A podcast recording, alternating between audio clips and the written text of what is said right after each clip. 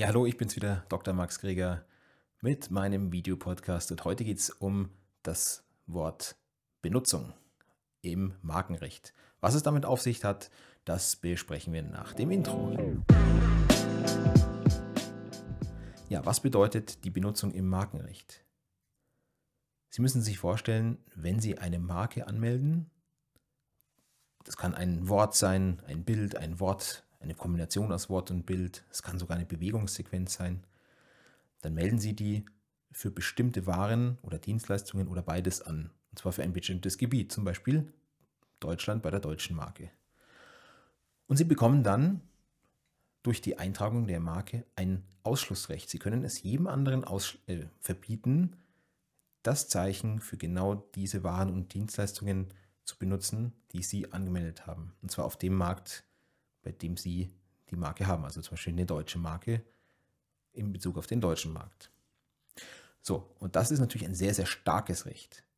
Und der Gesetzgeber möchte natürlich nicht, dass eine Vielzahl solcher starker Ausschlussrechte kursieren, ohne dass die auch wirklich ausgeübt und benutzt werden. Das wäre nämlich für, den, für die Effizienz, also für den Handel von Waren und Dienstleistungen auf dem Markt ein Hemmnis. Also verlangt der Gesetzgeber, dass Marken auch tatsächlich benutzt werden, und zwar markenmäßig benutzt werden. Sehen wir uns mal an, was das bedeutet. Nehmen wir an, Sie haben eine, eine Wortmarke angemeldet für Küchenutensilien, für Kochlöffel und für Tassen. So, und Sie stellen jetzt aber nur Kochlöffel her, aber keine Tassen. Dann könnte ein Dritter, jeder Dritte könnte kommen, einen Antrag zum Markenamt stellen auf Löschung Ihrer Marke in Bezug auf die nicht benutzten äh, Waren, ja, nämlich Tassen. Übrig bliebe Ihnen dann nach so einer Löschung nur noch die Marke für Kochlöffel. Bei Dienstleistungen funktioniert es ähnlich. Haben Sie beispielsweise eine Fahrschule und melden ein Zeichen an, ein, ein Wort für die Dienstleistungen einer Fahrschule und für IT-Dienstleistungen und Sie haben aber nur eine Fahrschule und erbringen keine IT-Dienstleistungen, könnte ein Dritter Löschung verlangen in Bezug auf Ihre Eintragung der IT-Dienstleistungen. Übrig blieben dann nur noch die Dienstleistungen der Fahrschule. Das heißt, Sie müssen sich bei der Markenanmeldung überlegen, welche Leistungen erbringe ich denn wirklich? So, jetzt wäre das natürlich aber schwierig, denn zum Zeitpunkt der Anmeldung, wenn Sie vielleicht ein Startup sind, haben Sie noch gar kein operatives Geschäft. Das heißt, Sie haben immer die ersten fünf Jahre eine sogenannte Benutzungsschonfrist. Und erst nach Ablauf von fünf Jahren seit der Eintragung der Marke müssen Sie die Marke tatsächlich benutzen. Davor sind Sie nicht gezwungen, die Marke tatsächlich zu benutzen. Bedeutet also bei der Anmeldung, ich blicke auch so ein bisschen in die Zukunft und schaue, wo könnte mein Unternehmen in vielleicht vier, fünf Jahren stehen?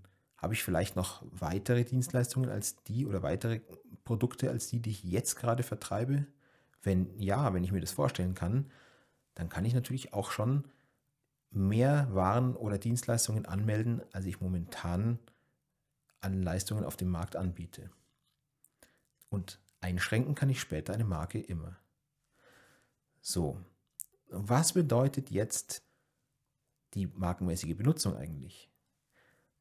Benutzung, da kommt so ein bisschen also eine, also eine Kombination aus Kriterien, nämlich das Volumen, also der Umfang, aber auch der räumliche Umfang.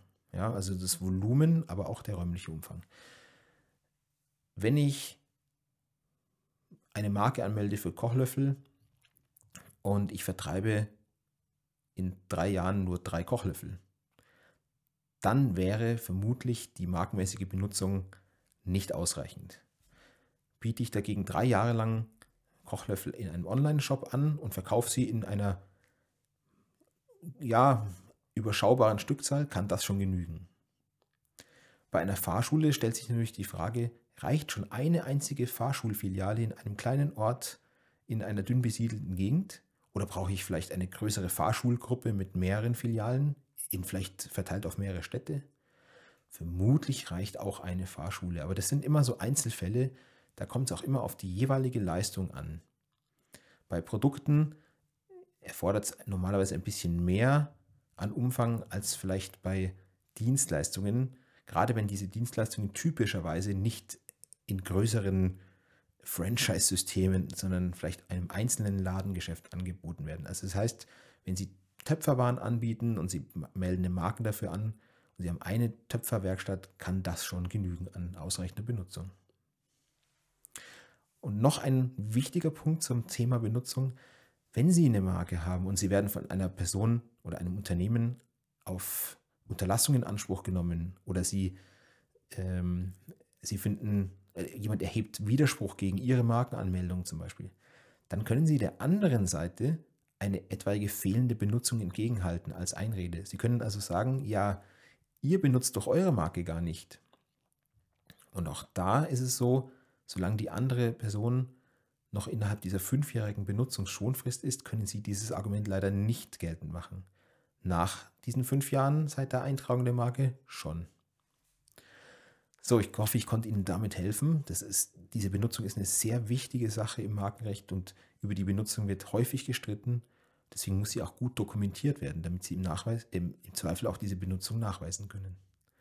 Ja, wenn Ihnen das gefallen hat, hinterlassen Sie mir gerne ein Like, folgen Sie meinem Kanal und ja, schreiben Sie mir gerne auch Fragen in die Kommentare. Ich freue mich schon auf das nächste Mal. Ciao!